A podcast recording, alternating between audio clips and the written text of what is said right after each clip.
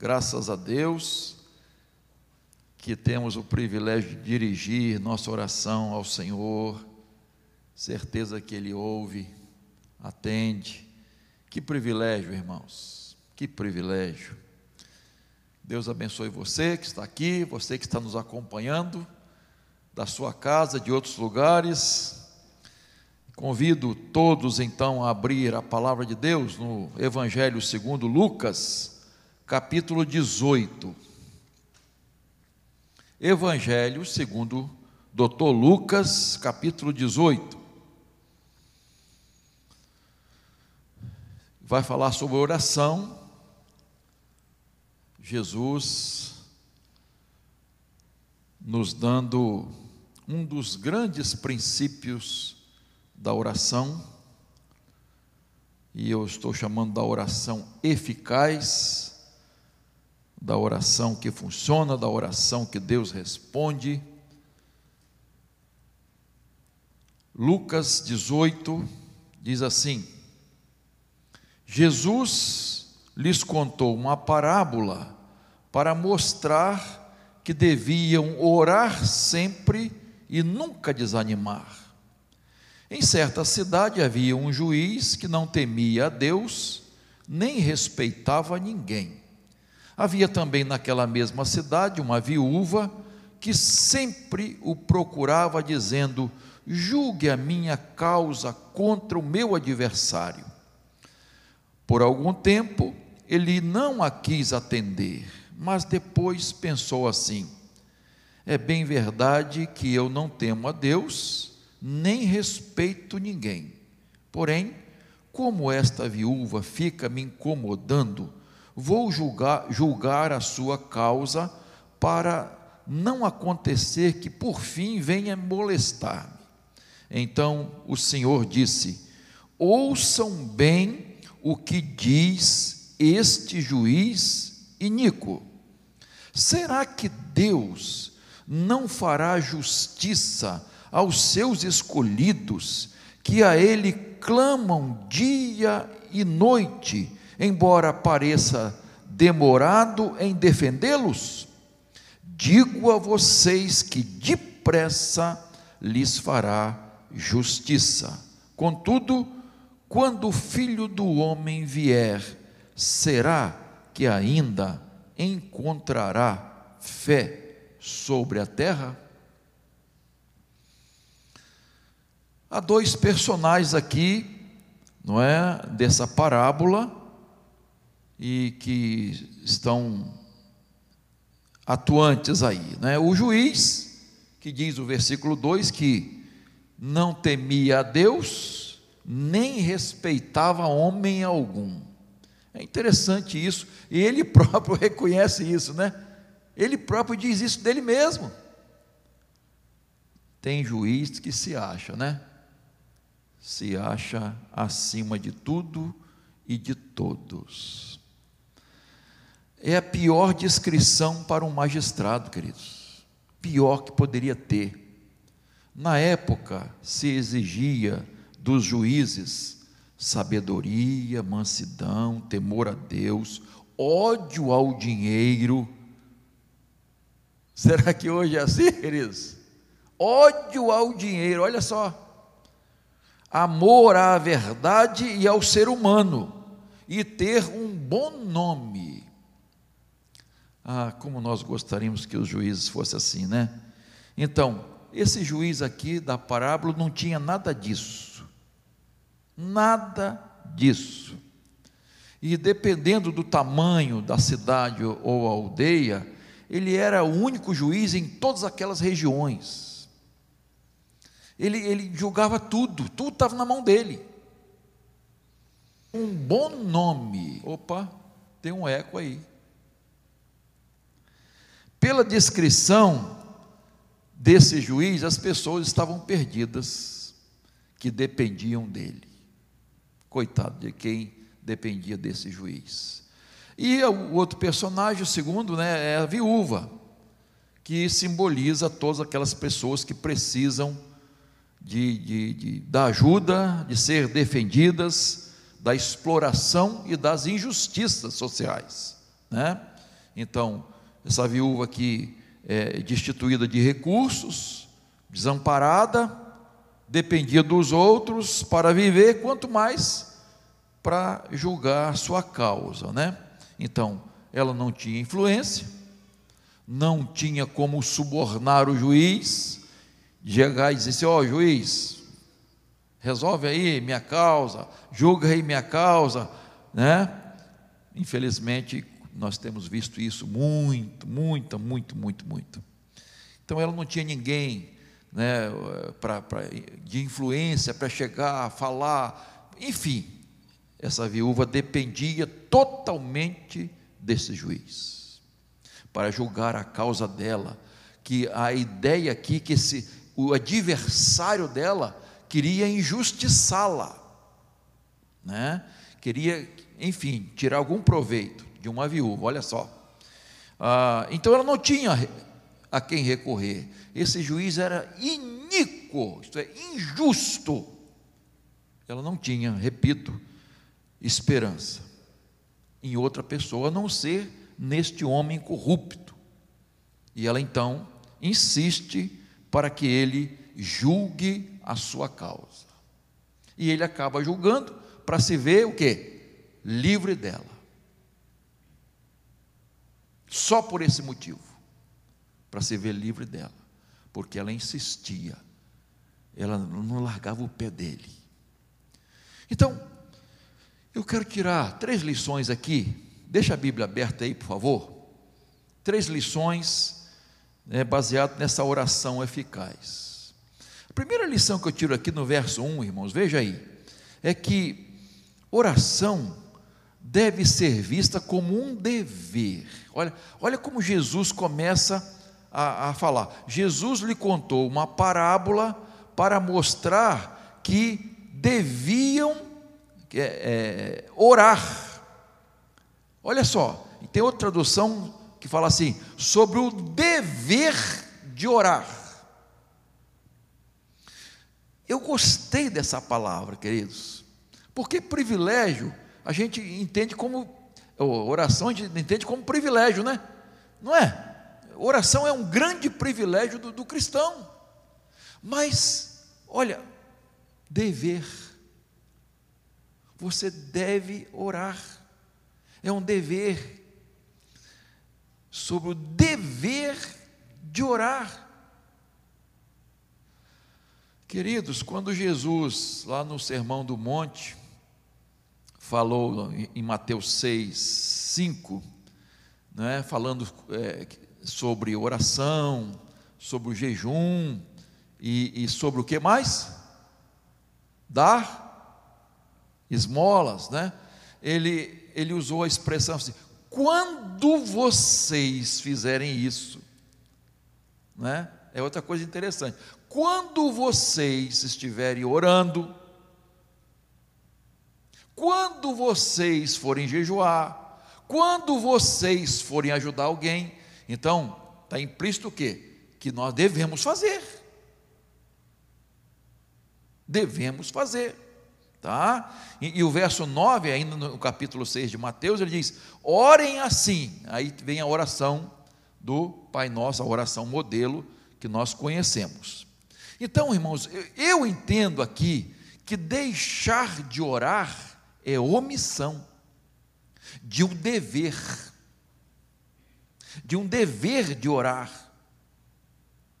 Então, queridos, é privilégio? É, mas também nós precisamos cumprir um dever.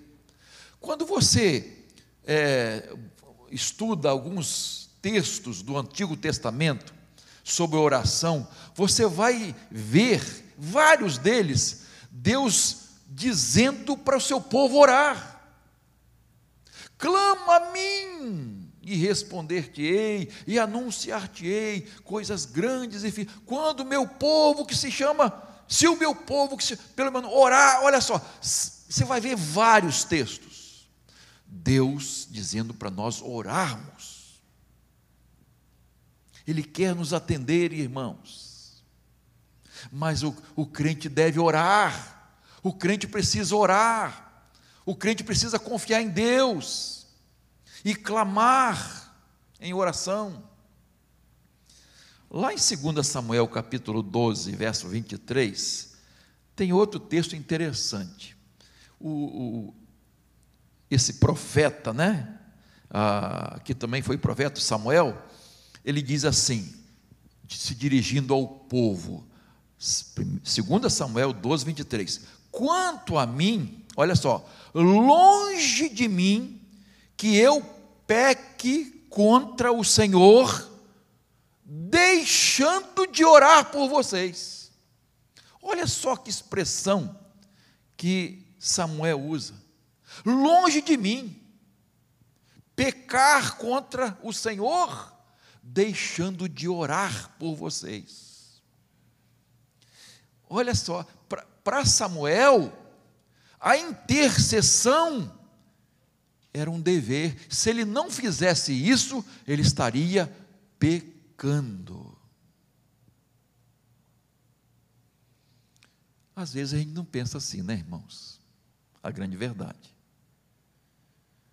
A gente até né, acha que é um, é um favor orar pelos outros, né? É um dever. Orar pelos outros é um dever do cristão. Nós devemos orar, irmãos. Nós devemos interceder uns pelos outros. Deus coloca esse dever sobre nós. Então, interceder por alguém é dever, buscar o Senhor é um dever. Então, meus amados irmãos, não vamos pecar, como diz Samuel, deixando de orar e deixando de orar pelos outros, intercedendo. E ele entende que é um pecado de omissão. Nós temos duas grandes divisões de pecados, né? Pecados de transgressão, quando transgredimos os mandamentos de Deus, e pecados de omissão, quando nos omitimos, deixando de fazer aquilo que Deus quer, a vontade de Deus. Tá? Então, quando nós deixamos de fazer aquilo que Deus espera que façamos, nós nos omitimos. Orar é um dever, irmãos. Nós precisamos orar. Será que estamos orando com essa consciência, com essa visão de que devemos? Segunda coisa que eu destaco aqui, queridos, é que a oração eficaz, ela deve ser perseverante. Continua o verso 1 dizendo: o dever de orar sempre e nunca. Hã? esmorecer ou desanimar, não é? Então, e o verso 4 diz que por algum tempo ele não a quis atender. Você sabe que a lição principal dessa parábola, isto é, o ensino principal dessa parábola, e é sempre importante você entender, nós entendermos que quando Jesus conta uma parábola, ele está enfatizando um ensino.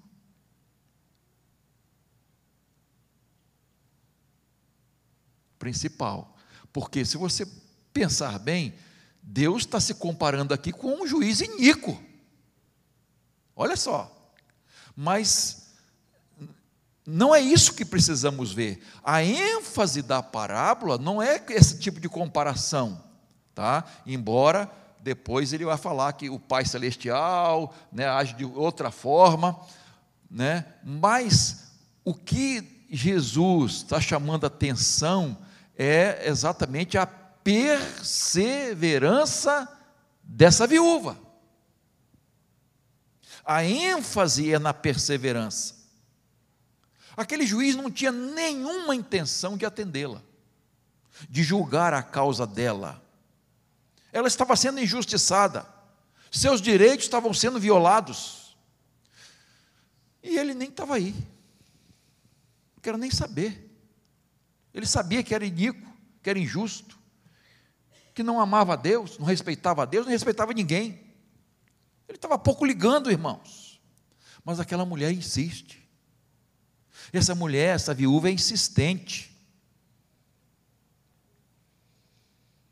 E é muito interessante o próprio juiz dizer: Eu não temo a Deus e não respeito homem nenhum, pessoa nenhuma.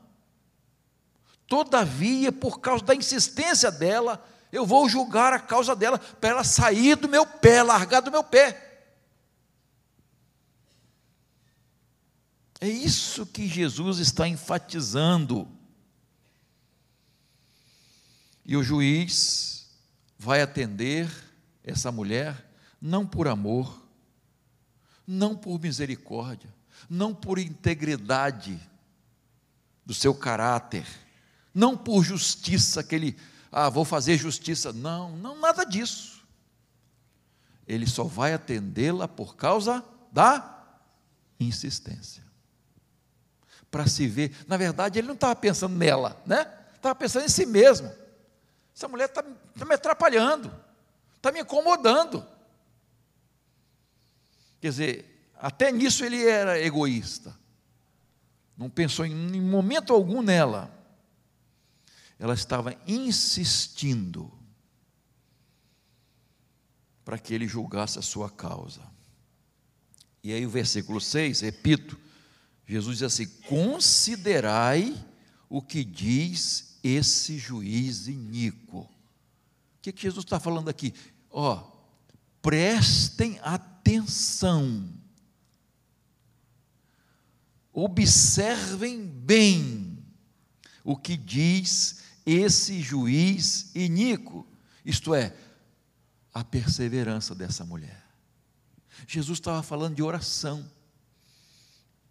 Observem bem como ela é incessante, como ela é perseverante, como ela não desiste. Essa foi a principal lição, é a principal lição, e é que Jesus destaca em relação a, a essa parábola: perseverança. 1 Tessalonicenses 5,17 você conhece, até de cor. É um versículo pequenininho que fala assim: orai sem cessar. O que é orar sem cessar para você?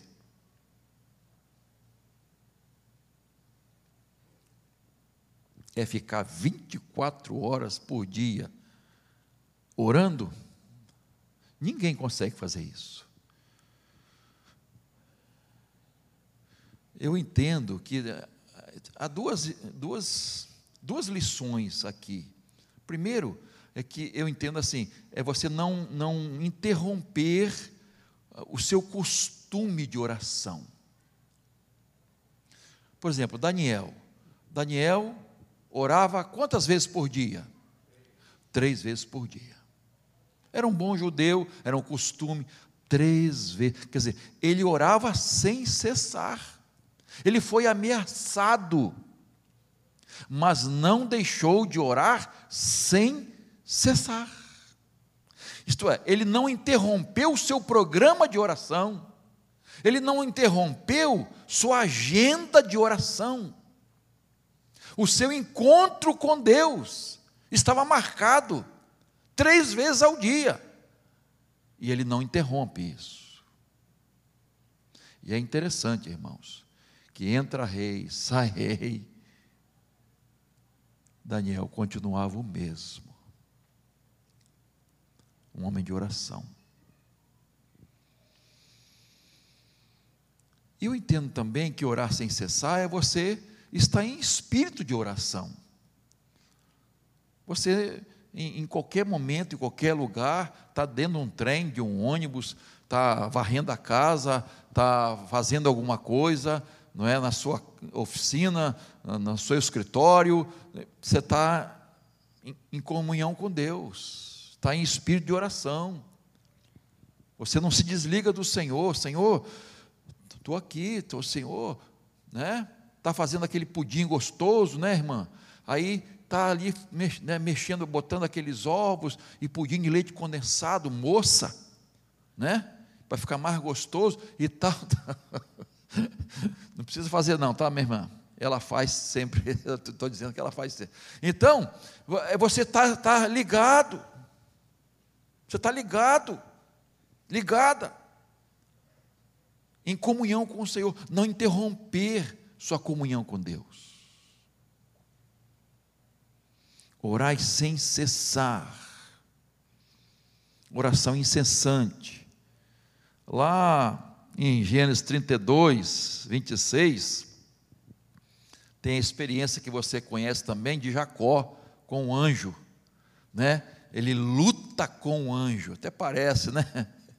Que é, um anjo podia destruir milhares de anjos, de, de pessoas, um, um, anjo só, né? É, mas teve uma experiência de luta com o anjo, e, e ele diz: ele diz assim: esse versículo você conhece, não te deixarei enquanto não me abençoares. Eu não largo do teu pé, eu vou te segurar, você não vai embora, enquanto você não me abençoar.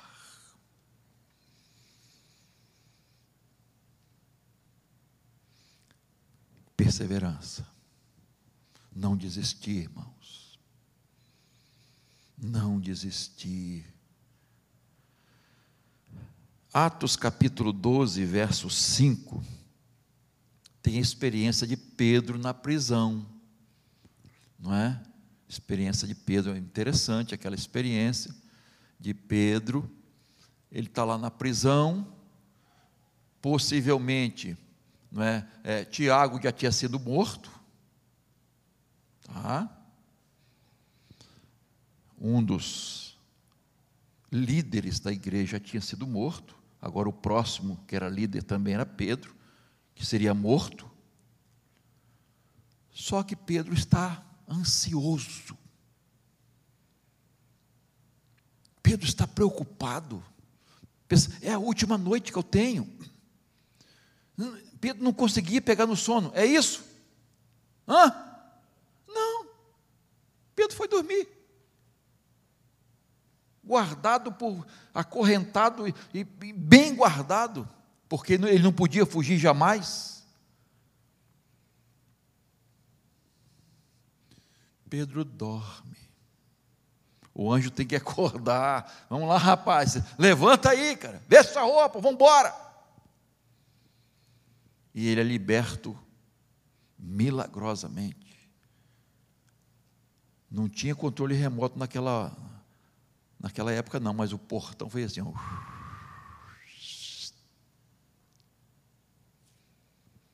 Poder de Deus.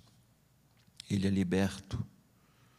Mas há um detalhe importante desse versículo aqui, ó, 12, 5. Pedro, pois, estava guardado, bem guardado, no cárcere, mas, olha só, havia oração incessante a Deus por parte da igreja em seu favor.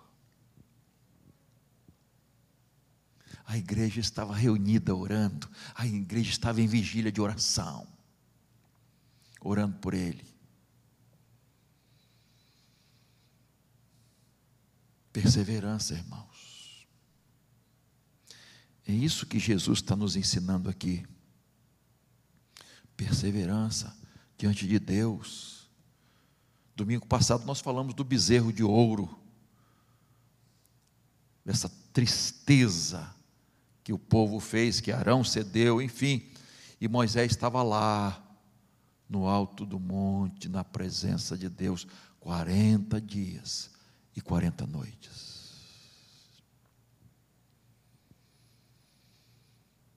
Irmãos,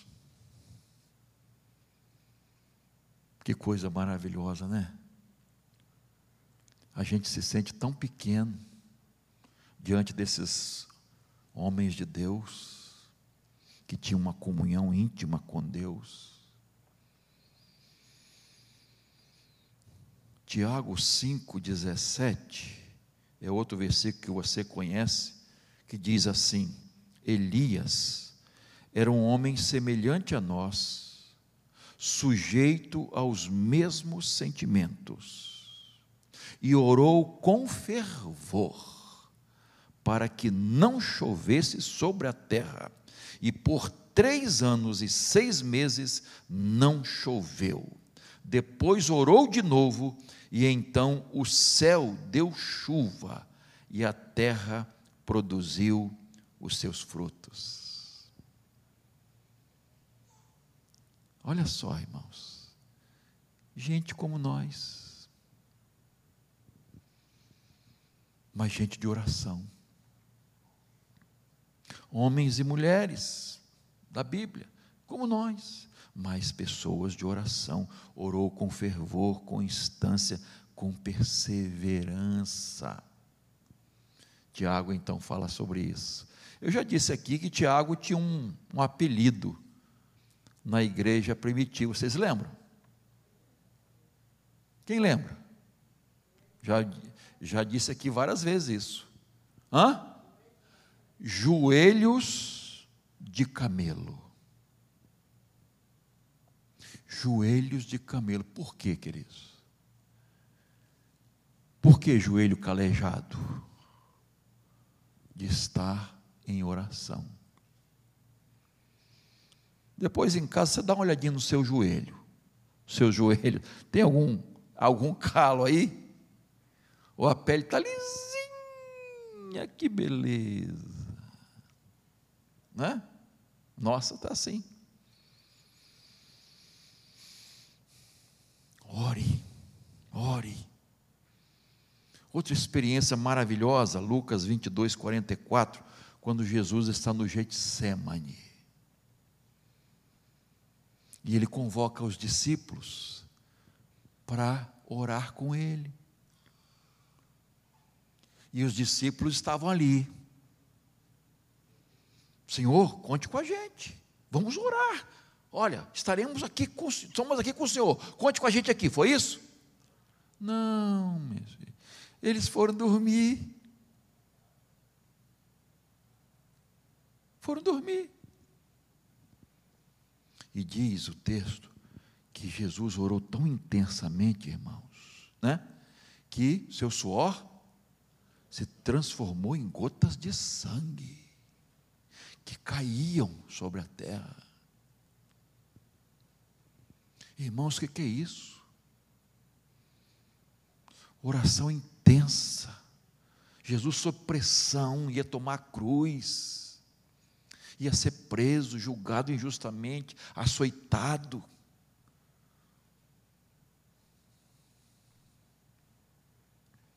Orou intensamente.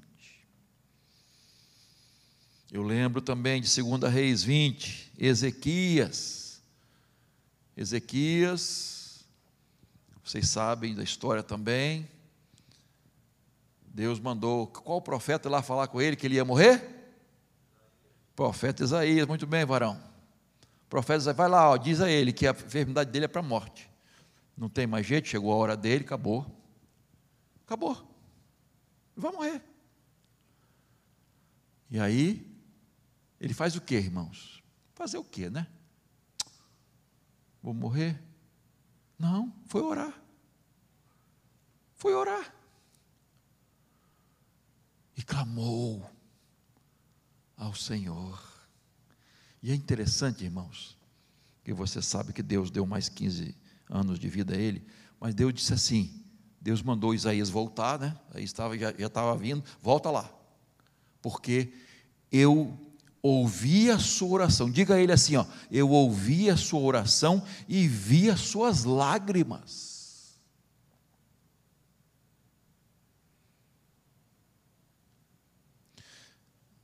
Oração que vem lá de dentro, irmãos. Oração sincera, oração intensa. E Deus disse: tá bom, vou te dar mais 15.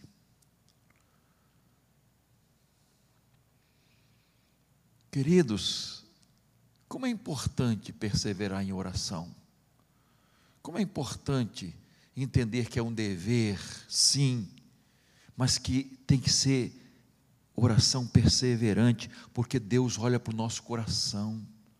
Vocês já repararam que às vezes a gente ora, assim, às vezes nem pensa direito o que está falando? Já repararam? Já repararam que é, é, é, um dos grandes inimigos do, que nós temos é a distração? Que às vezes você está orando, daqui a pouquinho sua mente está lá em São Paulo, está lá não sei aonde, e você está orando, não é? Isso acontece só comigo ou com vocês também? E, meu Deus, que distração foi essa?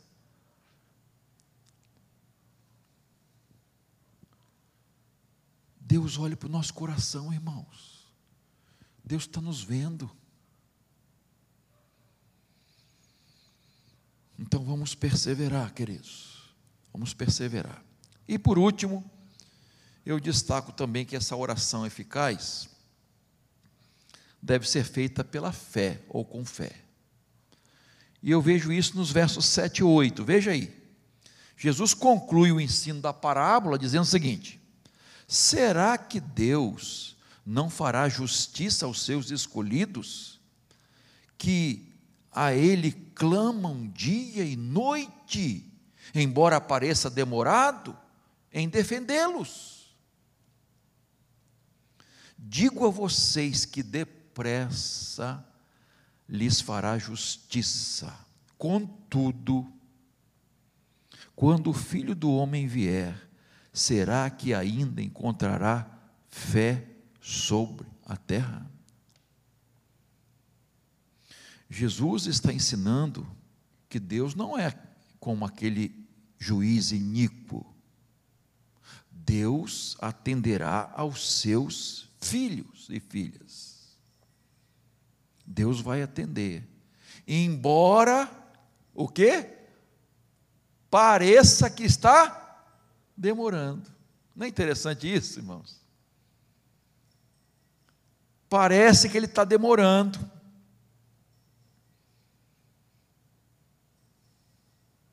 Às vezes nós achamos que Deus está demorando. Deus está atrasado. Deus se esqueceu de nós. Deus esqueceu de julgar nossa causa. Deus talvez, alguém pensa assim, não está se importando muito comigo. Lá no fundo a gente.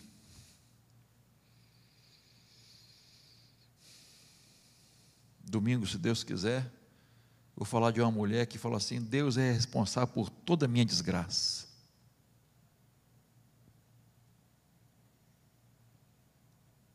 desgraça da minha família. Deus é responsável.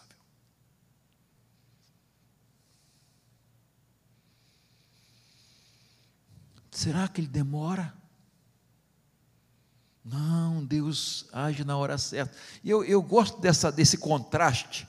Veja aí no verso 7, embora pareça demorado, e no verso 8, digo a vocês que depressa, olha só, lhe fará justiça. A gente acha que está demorando, mas Deus está agindo depressa. Deus está, vamos botar uma palavra humana, que é nossa, que é, que é erro nosso, que é falha nossa. Deus está ansioso para nos atender. Deus está querendo nos atender.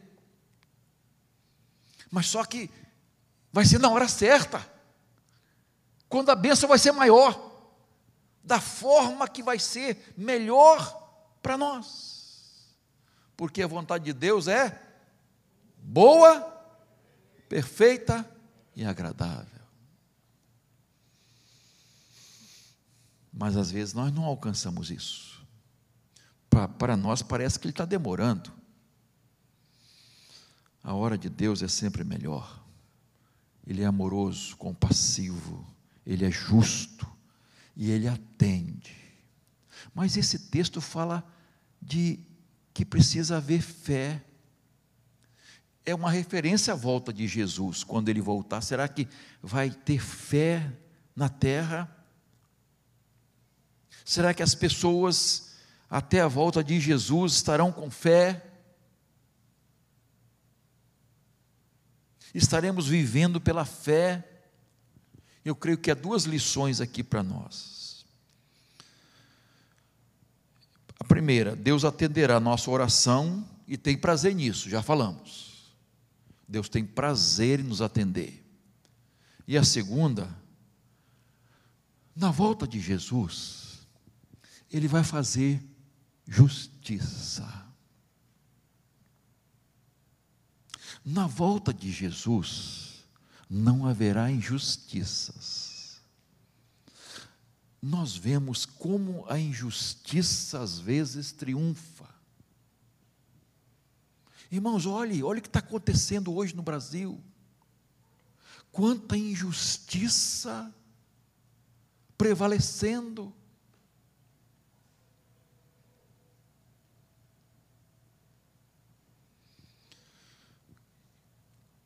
Mas o Senhor, quando voltar, fará justiça. Não haverá injustiça, irmãos. Não haverá injustiça. Precisamos aguardar o Senhor com essa fé e esperança. Nada nem ninguém escapará do juízo de Deus. Preste atenção nisso. Nada nem ninguém escapará do juízo de Deus. E se somos injustiçados muitas vezes, saiba que Deus vai fazer os seus acertos. Ah, vai. Mas o grande destaque então é: haverá fé na terra e a gente sabe, irmãos, que um dos princípios para a oração é orar com fé. Nós sabemos isso de có e salteado. Orar com fé. Tiago diz: se você duvidar, nem adianta orar, não vai receber nada de Deus. Tiago capítulo 1, ó, se você orar com dúvida, achando, então acabou, nem precisa orar. Não receberá nada do Senhor. É preciso fé. E a oração será respondida. Agora, claro, irmãos, que há outros critérios para a oração de Deus. Por exemplo, um outro, orar segundo a vontade de Deus. Não adianta eu ter fé inabalável e estar pedindo a Deus uma coisa que não é da vontade dele. Então, Corta. Não vai. E a gente tem vários exemplos na Bíblia disso. Então, irmãos, é, mas é muito importante nós entendermos esse ponto aqui de fé. Marcos 11, 24 diz assim: Tudo que pedirem em oração, creiam que já receberam, e assim será feito. Olha só, irmãos. Tudo que pedirem em oração, creiam que já receberam. Olha só, essa fé que até antecipa a coisa. Creiam que já receberam, pela fé, lógico. Né? E assim será feito. Qual a descrição de fé de, de Hebreus 1? Hebreus é, 11, 1. Hã?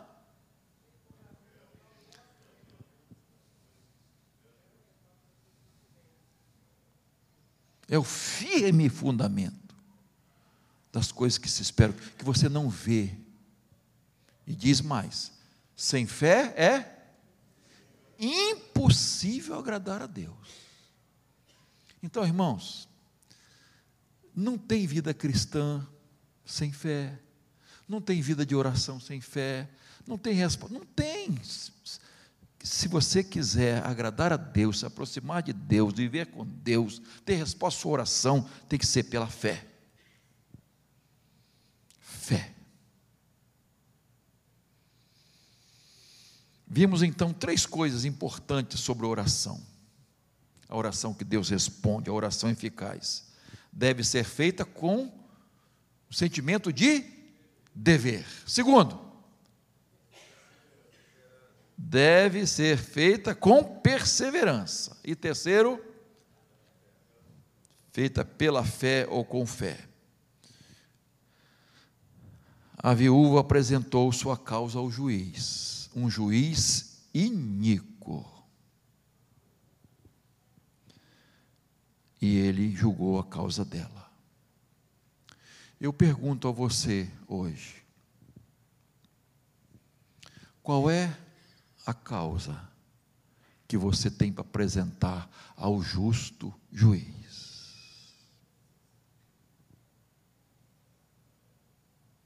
Qual é a sua causa? Que você quer apresentar alguma injustiça?